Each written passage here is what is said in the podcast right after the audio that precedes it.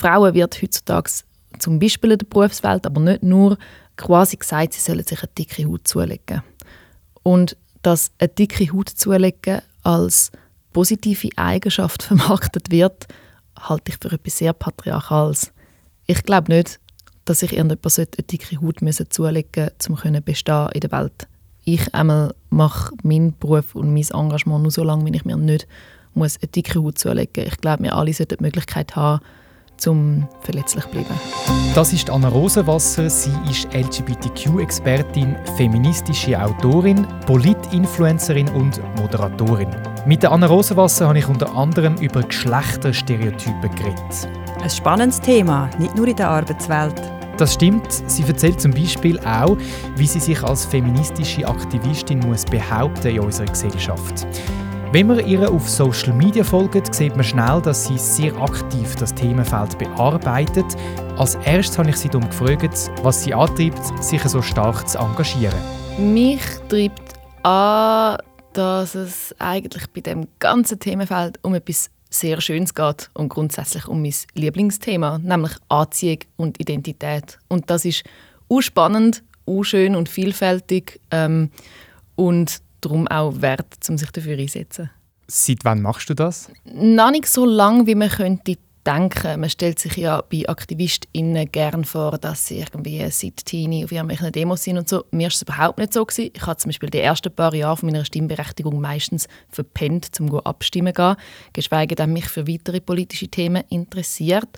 Ähm, bei mir hat das vermutlich so Mitte 20 angefangen. Ich bin jetzt 32, es ist also noch nicht unendlich lang her. Ähm, ich habe bis dann eigentlich gedacht, dass das, was mir in meinem Leben so passiert, als Frau, als Frau, die auf Frauen steht, dass das wie etwas Individuelles ist und nicht mega Struktur hat. Und dann, ähm, so Mitte 20, habe ich dann langsam angefangen zu realisieren, ah nein, anderen Leuten geht es auch so. Es hat Struktur und man kann sich dagegen einsetzen. Und zwar auf eine Art, die nicht nur wichtig ist, sondern einem auch sehr viel zurückgeben kann. Gibt es irgendwie ein Erlebnis oder ein, oder besser gesagt ein Aha-Moment, wo du gehabt hast, um eben das zu merken, dass es ein strukturelles Problem ist? Für mich ist der Aha-Moment nicht dort gelegen, wo ich gemerkt habe, dass es ein strukturelles Problem ist, sondern der Aha-Moment war mich, wo ich gemerkt habe, es geht eben nicht nur um Probleme. Früher bin ich im Thema Homosexualität vor allem begegnet bei irgendwelchen traurigen Schlagzeilen. Also, dort ist ein Männerbärli verschlagen worden und das sind die neuesten Gewaltstatistiken. Und als Mensch habe ich mich natürlich nicht, also da, da habe ich mich nicht wahnsinnig dafür begeistern. Das löst einfach Trauer in mir aus und Wut. Ähm, das hat bei mir persönlich nicht dazu geführt, dass ich mich dagegen einsetze. Ähm, bei anderen schon, bei mir halt nicht.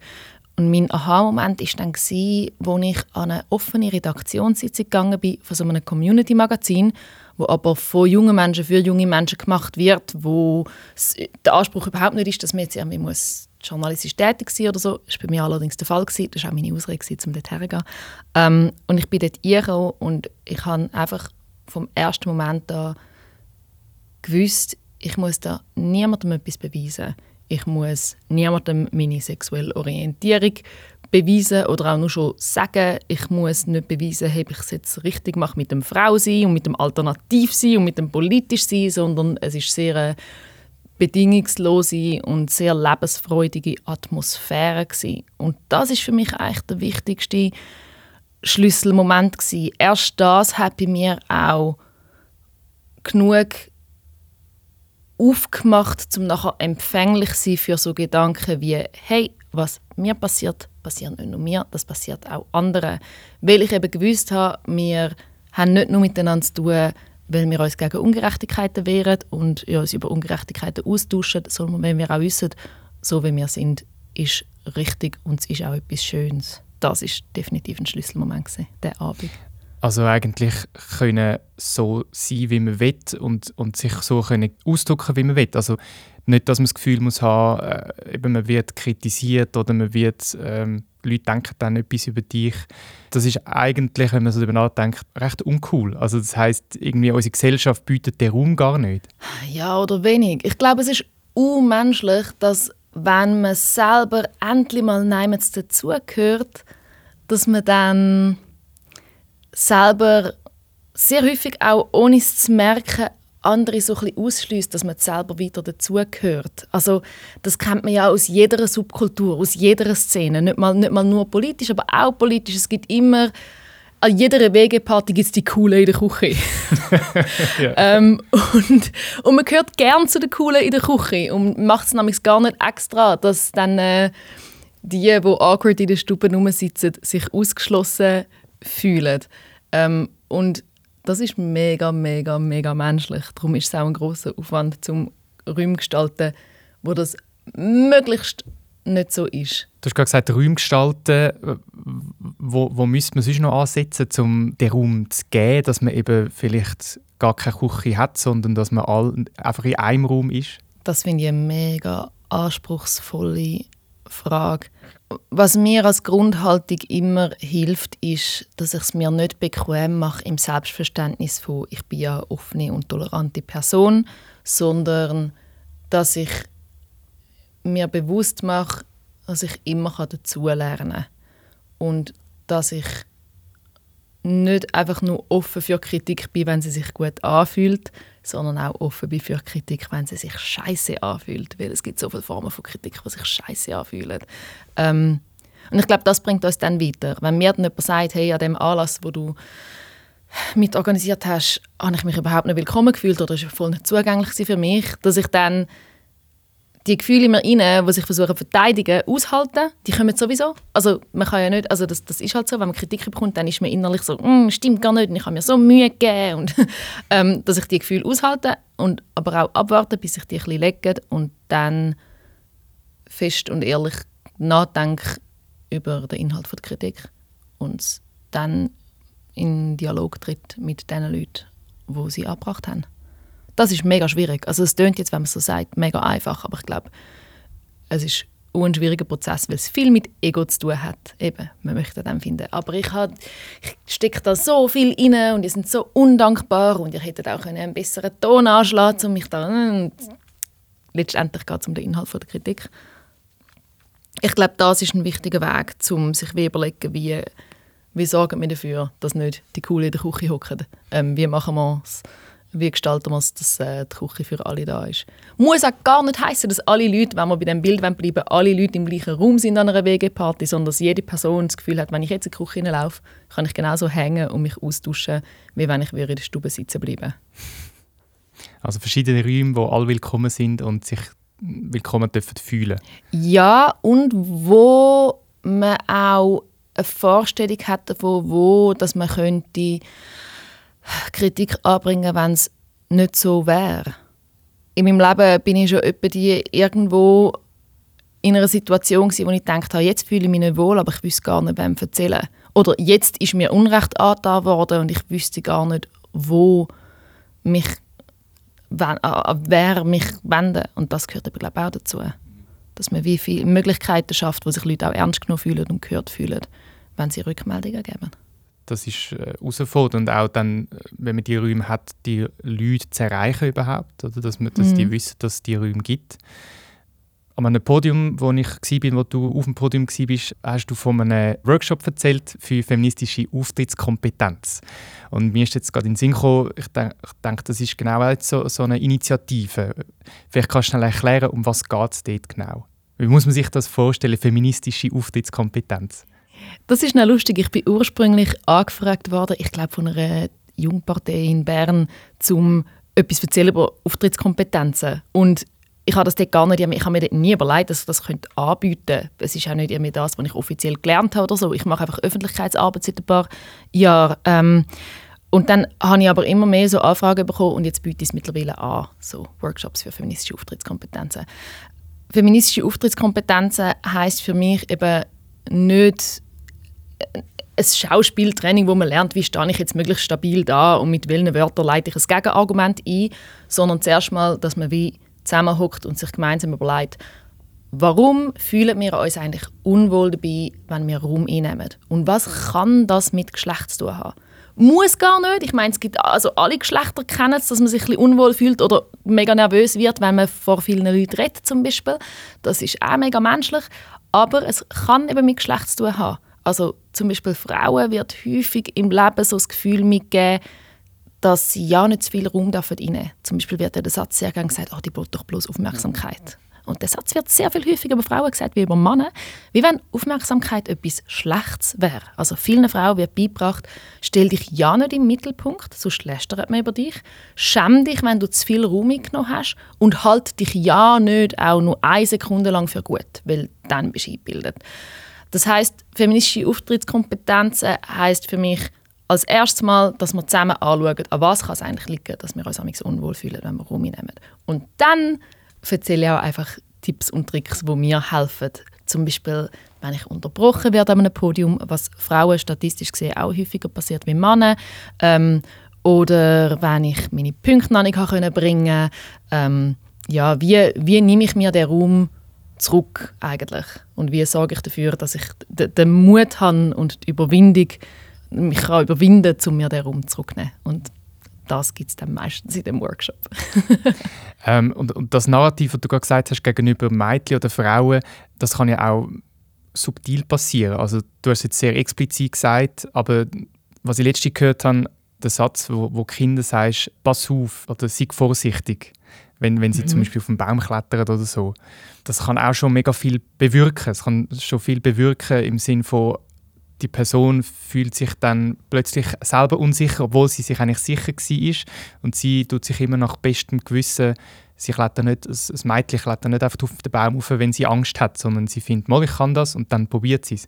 Und wenn, wenn ich dann jetzt als Vater würde sagen, pass aber auf, dann tust du implizit sagen, du kannst es nicht oder hey, mach es nicht. Und das ist auch noch wichtig, glaube ich, zum Verstehen, dass es eben nicht unbedingt das Explizite ist, sondern auch äh, Formen, die ich jetzt zum Beispiel als, als Elternteil vielleicht würde sagen oder machen, und das ist mir gar nicht bewusst dann. Ich finde es auch wichtig, dass du das sagst, weil viele Leute sich Diskriminierung immer sehr offensichtlich und messbar und mit schlechten Absichten vorstellen. Und das stimmt halt sehr häufig nicht. Also vieles, was mir eben zum Beispiel Mädchen und Frauen mit auf den Weg geben, als, als Mitmenschen, als ältere Teil, als Freundinnen, als Lehrpersonen, alles, ist subtil und passiert von uns auch unbewusst. Häufig auch mit den aller, allerbesten Absichten. Das führt dann dazu, dass wir später, eben wenn sich zum Beispiel Frauen unwohl fühlen, eben zum Beispiel beim Raum einnehmen, dass wir so die Haltung einnehmen von «mach doch einfach». Und eigentlich Unverständnis haben dafür, woher das alles kommt. Dass es eben nicht einfach nur ist, mach es doch einfach oder nicht, wie irgendein Sporthersteller-Slogan, sondern eben ein Leben lang eine lebenslange Sozialisierung ist, die sich da akkumuliert und letztendlich unter anderem zum Ergebnis hat, dass man sich weniger getraut, um sich einbringen. Weil es halt im übertreiten Sinn vieles, was eine Frau macht, begleitet wird von ganz vielen Stimmen, die sagen, pass auf, pass auf, pass auf. Und zwar in sehr unterschiedlichen Tönen und Haltungen. Durchaus auch mal ein drohendes Pass auf, nicht nur ein besorgtes. Ich glaube, gerade so unbewusst da braucht es einfach ein Bewusstsein für das Unbewusste. Aber es ist ja tief drin. Ich habe ein Interview mit dir gelesen von der Finanzplattform Alex, wo du gesagt hast, Geld ist Macht und wir wachsen in einer Gesellschaft auf, in der Macht männlich konnotiert ist und den Frauen vorenthalten wird. Wie kann man die Konnotation rausnehmen und jetzt gerade zum Beispiel bei dem Thema Macht, dass eben nicht ein Geschlecht dahinter steht? Da gibt es natürlich konkretere und breitere, überforderndere Antworten dazu. Ich glaube, eine konkrete Antwort, eine mögliche Antwort ist das Bewusstsein, dass das bisher so gelaufen ist, kann uns erklären, warum es eben manchmal nötig ist, so etwas wie Quoten zu haben.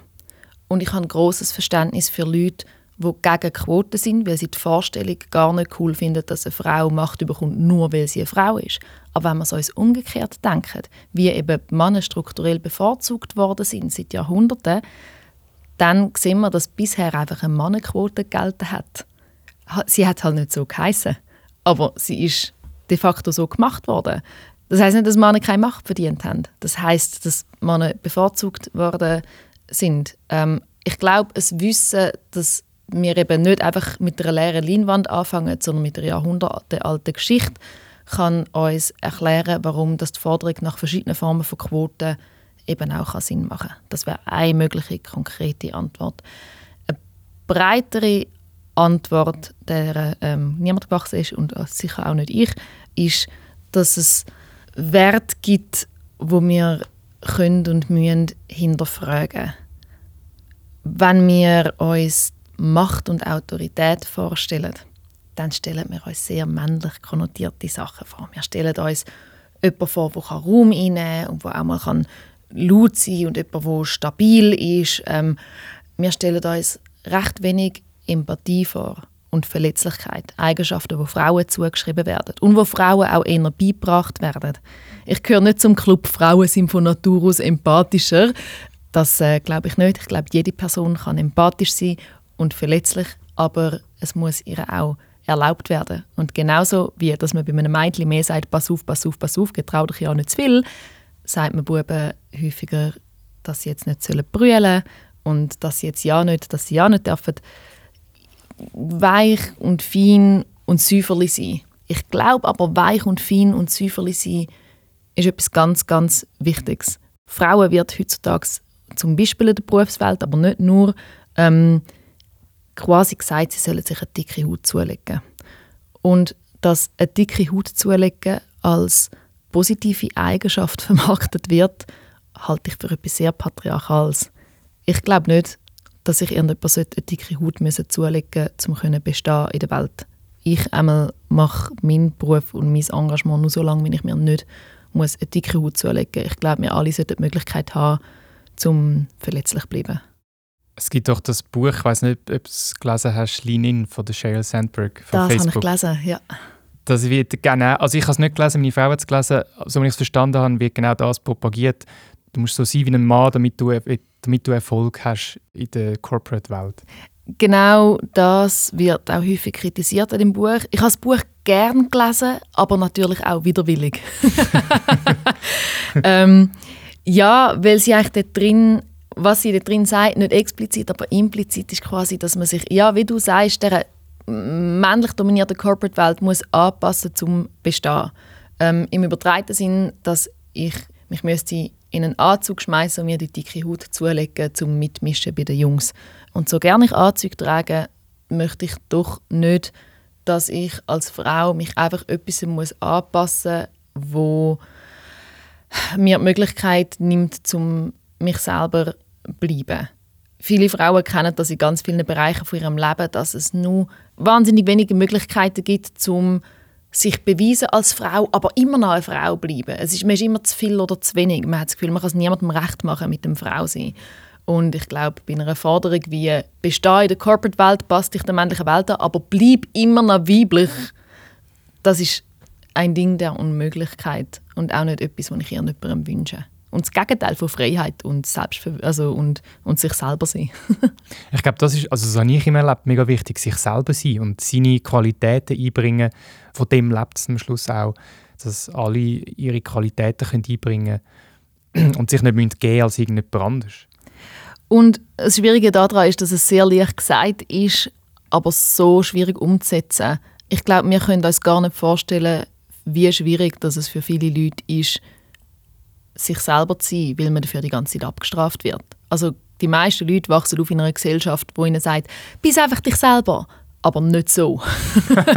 und die Herausforderung daran ist, dass wir nicht einfach in die Haut von jemand anderem schlüpfen können. Wir können ähm, ihnen nur glauben, wenn sie es uns erzählen. Das ist der Voices for Change Podcast. Merci fürs Zuhören. Abonniere uns doch auf Spotify und Apple Podcasts und wir freuen uns auf deine Bewertung.